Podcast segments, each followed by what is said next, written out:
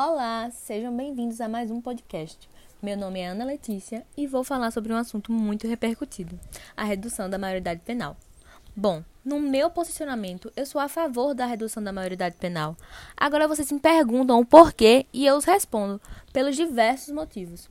Primeiro, se um adolescente de 16 anos pode votar, por que ele não pode responder criminalmente pelos seus atos? 2. Já são pessoas que têm noção do que é certo e do que é errado. 3. Com certeza diminuiria o aliciamento de menores dentro do mundo das drogas. Agora vocês me perguntam o porquê eu sou contra. Acho que a educação não irá ajudar nesse quesito, pois isso já está na índole das pessoas.